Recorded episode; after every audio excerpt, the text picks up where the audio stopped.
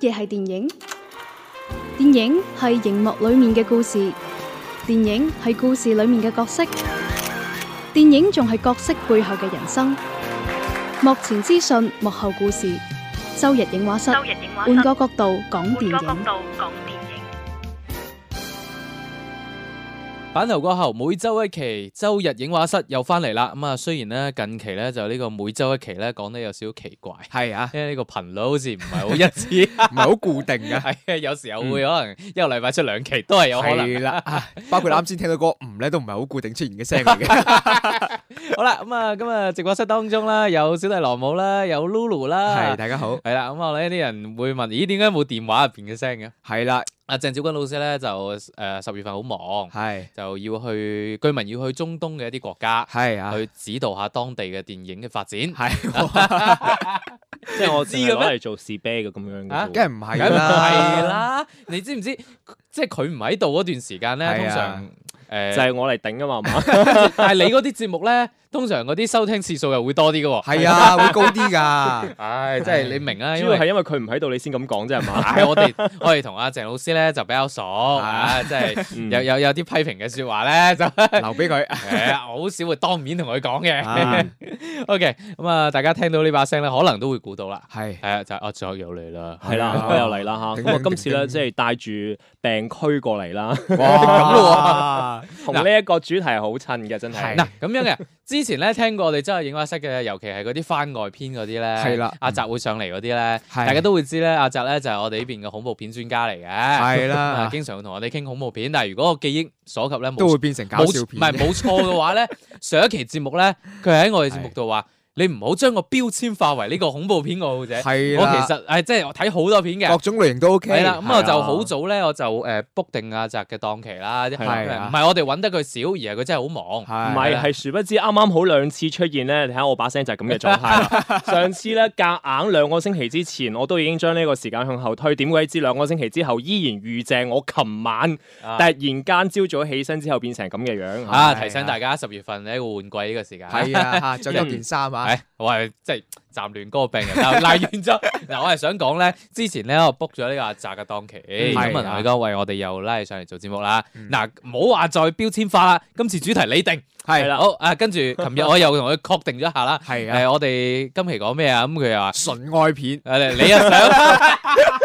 動畫片好冇啊？嗱，今次咧係誒依然係恐怖片嘅，哦， 其實都唔可以話完全恐怖片嘅，嗯即係都可以話係商業片嘅一種啦。嗱，今次咧係有個主題嘅，係啊，係乜就係嘢？喪屍片，哦，喪屍片，哇啦係哇所以好適合我今日呢個狀態嚟即講。係我細個咧最多睇嗰啲港產片咧，嗰啲係啊僵屍片嘅啫。係啦係啦，一林講正起喪英老師係啊，啦，講起喪屍片嘅話咧，真係誒、呃荷里活嗰邊會多啲係啊啦。誒、啦，係其實唔淨止係電影啦，包括一啲啲嘅電視劇啦，誒、係嗯行屍走肉啊呢啲嗯等等啦。咁啊、當然誒、呃近呢幾年咧，會發現咧，其實亞洲呢邊咧都會多咗一啲嘅即係導演啦，想嘗試啦。係咁啊，釜當山係行啦，啦比較呢個典型嘅釜山行冇啦。呃錯啊，誒喺今日節目入邊都諗住會提到嘅。係屍殺列車。嗯哦哦，另外咧，近排有一個關於佢嘅資訊喎。誒佢呃係咪話要拍續集啊唔？係唔係唔係，佢嘅呢個版權俾荷里活買咗喎。哦，好似之係啊前就已經講過啦。哦，即係荷里活要翻拍啦要翻拍係啊呢出荷里戲活啊嘛翻拍片，啦，咁嗯啊，因為喺外國嘅呢一個行情都幾好，嗯係據都說算係一種肯定啦，嗯係啦，嗯因為好少可啊嘛。我記憶所及上一次仲有嚟翻拍即係即係誒東亞呢一邊嘅呢啲係電影就係《無間道》 啦。哇，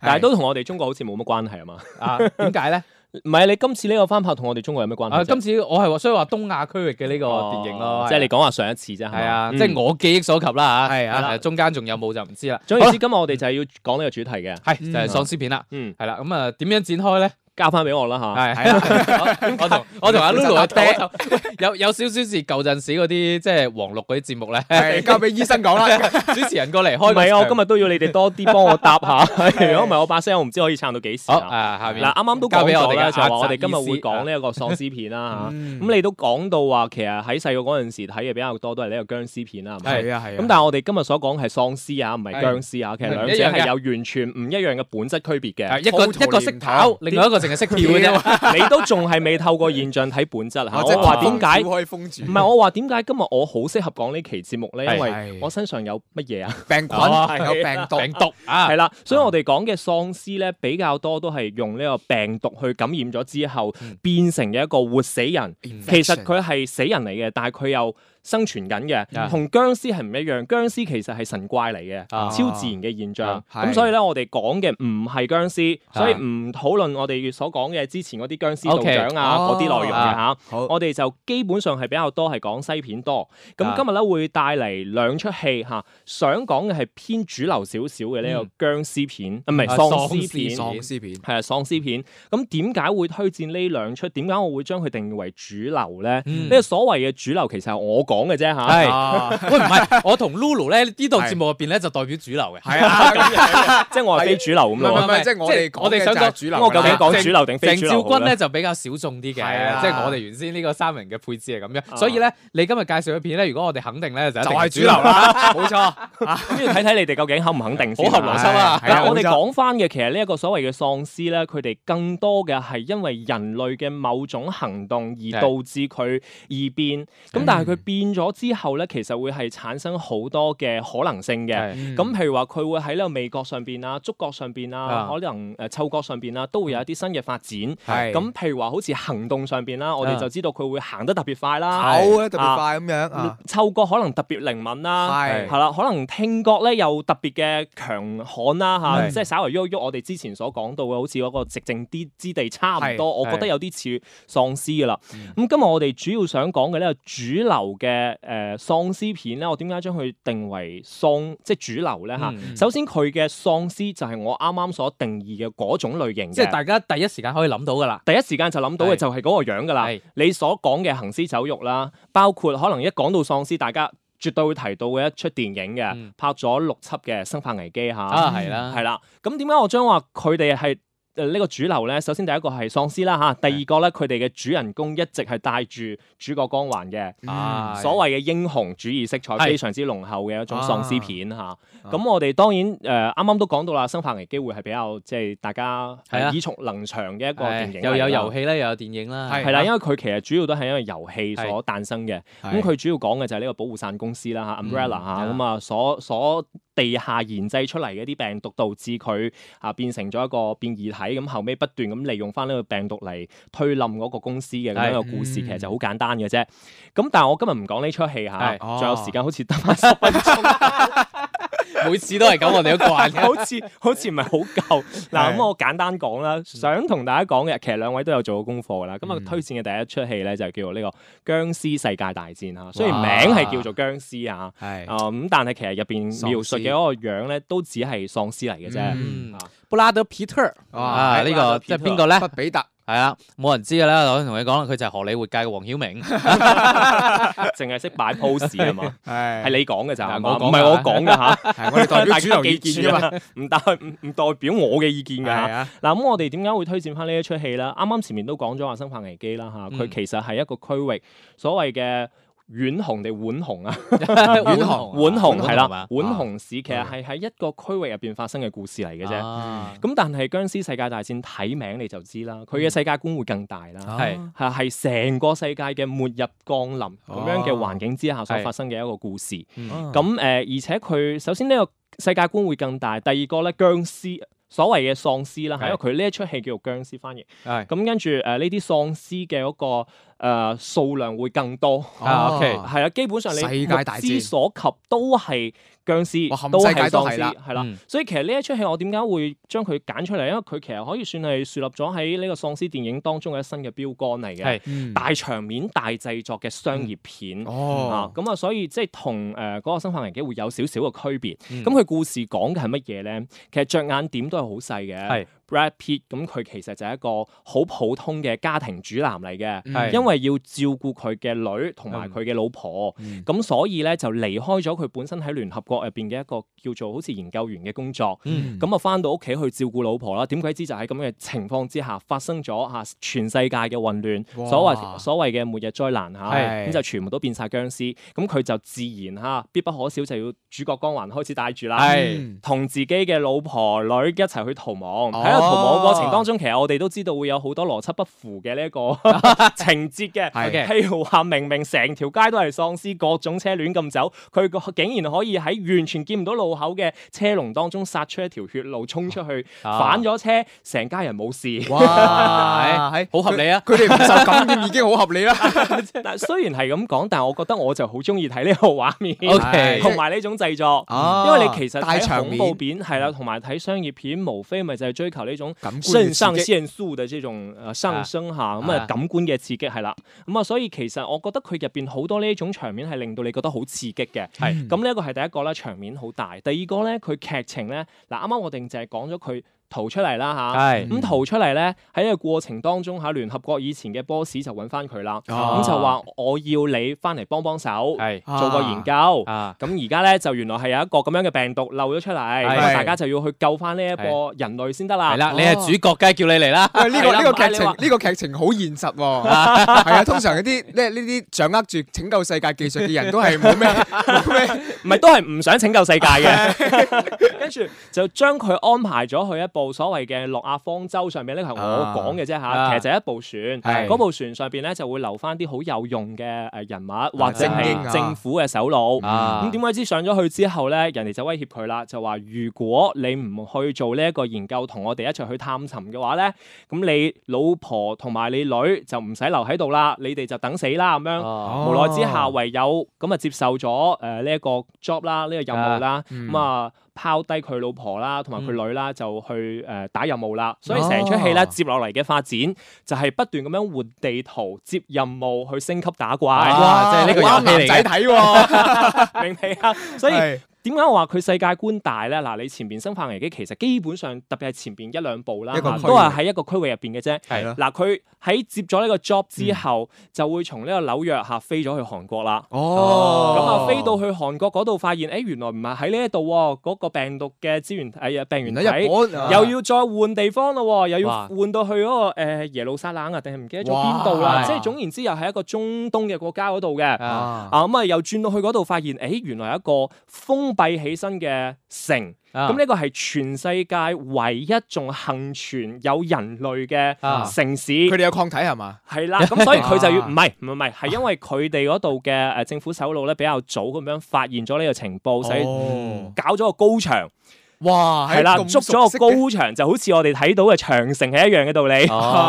啊一樣嘅，咁所以嘅喪屍就喺出邊咧想爬入嚟，啊咁但係入邊咧就好開心咁樣唱歌跳舞，甚至乎唱 K，啊哦但唔知係咪因為就唱 K 唱得太 high 引嚟咗啲 喪屍話你哋快啲同我死咗佢收聲。咁樣嗱嗱臨就係喺呢個唱 K 嘅情景之下，就成班喪屍咧就好似我哋睇到個長城偷 T 嘅一樣，就一個啊冧一個一即個係張冧一藝謀嗰套咁係樣啦，就嗰個啊套路，我所以好懷疑嗰個套路係咁樣嚟嘅，我估喂，嘅啫我嚇直頭覺得呢個電影嘅編劇 咧，係個劇本互咧相抄係喺呢個遊戲公司入邊攞， 即係我覺得嗰啲套路即咁係遊好聽戲公司入聽邊有咗好似打機咁樣，係啊，好似啲 RPG 咁樣係啊嗰種感覺一啊關闖一關，係啦，係啦而且咧，我覺得咧算良心噶啦，因為佢一下又又又中東啦，一係啊下又係啊韓國啦你取所以係啊所以佢取景係要不斷變㗎，所以佢叫世界大戰啱噶嘛。係啊，因為你佢即係本身就相比底下，係你一個災難你淨喺意大利轉又叫歐洲攻略嗰啲電影咧，啊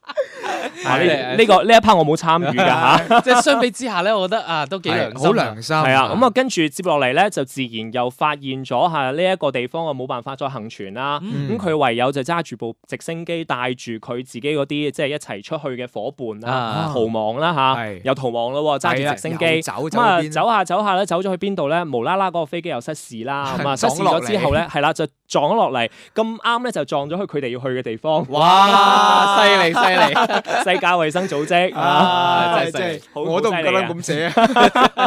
但係其實係 O K 嘅，我覺得你你啊同嗰啲咩什麼誒、呃漫威啊嗰啲啊只要你 D 唔 C 啊執着差呢唔啲多邏輯就啫好，睇你唔好去嘅執着呢啲嘢，真係㗎。係啊，跟住咧，去到嗰度之後，又開始另外一個新嘅地圖啦，啊嚇哦去到呢個室內嘅場景啦，係咁啊要去揾個病原體啦，啊因為其實發覺係有一部分人咧，佢哋係對呢一啲喪屍係有免疫嘅抗係免疫嘅，即唉，係每次都係咁噶啦。係啦，啊係啦僵屍飛過去係冇事啊嘛，咁自然要揾翻翻嗰個病原體喺邊度啦嚇。咁啊，後面發覺病原體係被一班嘅喪屍困住。啊咁呢個時候主角光環又要出嚟咯喎。哦，又去攞啦， 係啦，又要去攞，嗯咁啊去到嗰度咧，係被喺呢度攞嘅過程當中咧，被一班喪屍困住咗，咁啊啊情急之下點算？啊，佢身邊一係就係衝出去死，一係。係咧就自己揾一支嘅病原體嗰個所謂嘅誒藥啦，喂，你真係打起諗自己住全部劇劇透晒㗎啦，但冇所謂嘅，其實啊因為成個情景講晒出嚟，我覺得冇乜所謂，因為哦睇起身其實同你係唔影響唔嘅。影響啊主要嘅，唔反正影啲響劇係情觀都影。唔講估到㗎啦㗎啦，劇情都係咁樣嘅，講真冇乜嘢所就係謂嘅。我睇想場推面薦。嘅就係成個場面啦。哦，咁係跟住後尾就喺呢個過程當中，好啦，你講咗咁多我就唔 講啦。嚇喺呢個後期咧，佢喺呢個情景之下點樣逃生咧，啊同，埋結局咧係點樣咧，大家自己去睇 啦。哇！啊呢哎下咁樣收結尾局係咪 OK 啊？ O 可以 K 可以可以可以可以啊！一世高高到潮啊！係啊啊，誒，你就話要推介兩部啊嘛。兩部係啊可能仲有一部咧，我要簡單講啦。但其實我當時係想將重點放喺後邊 嗰部啊嘅，喂，唔緊要啊，咁咪 book 定下邊嗰期都你嚟咯。下邊嗰期咪 book 定先咯，嗬。啊係啊係啊仲有幾分鐘你自己補 埋佢啦。啊邊有得咁 㗎？即係我好哋難我哋補前㗎我喎。哋前面花咗幾分鐘嚟踩咗下鄭少君，捧咗佢，啊結果佢咁樣俾我哋收我我場。啊剩低可以幫你收埋場 嘅。其實因為喪哇多屍謝片喎。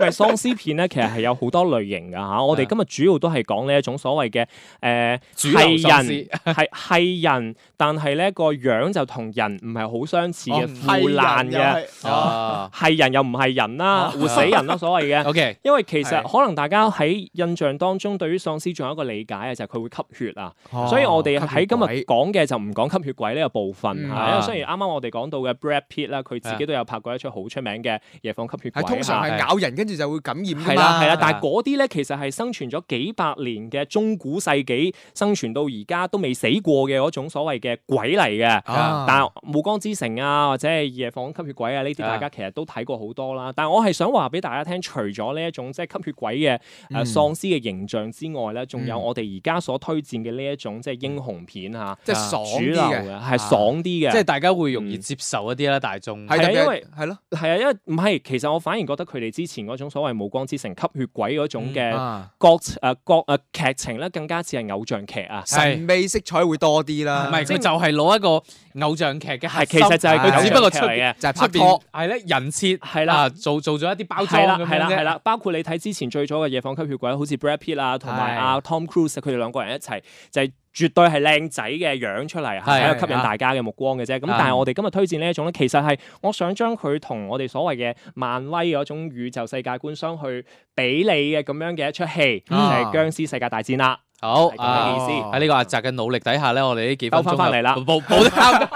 我哋構建咗個僵喪屍宇宙啊， 係啦同呢啊個。漫威宇宙相銜接。我啦講今日先主流，非主流冇時間講啦。係啊，因為咧其實阿澤每次上嚟咧，基係啊本上就一一期準備咗好多嘢，一期係擋唔一住定唔嘅，夠咁啊再加上咧呢個誒鄭老師喺中東呢個指導人哋嘅電影嘅呢個行程 咧，就安排得比較滿係啊，所以咧亦都同大家預告下，係咁啊，啊下一期咧繼續啊會係請到阿澤上嚟啦。係繼續同我哋傾緊恐怖片㗎，嗱呢個唔係我哋俾嘅命題作文嚟係㗎啦，呢個咧都係佢最後我自己我揀冇嘅。再講呢個啦，我冇再講呢樣嘢啦。好啦，咁啊下期再見啦喎，拜拜拜拜。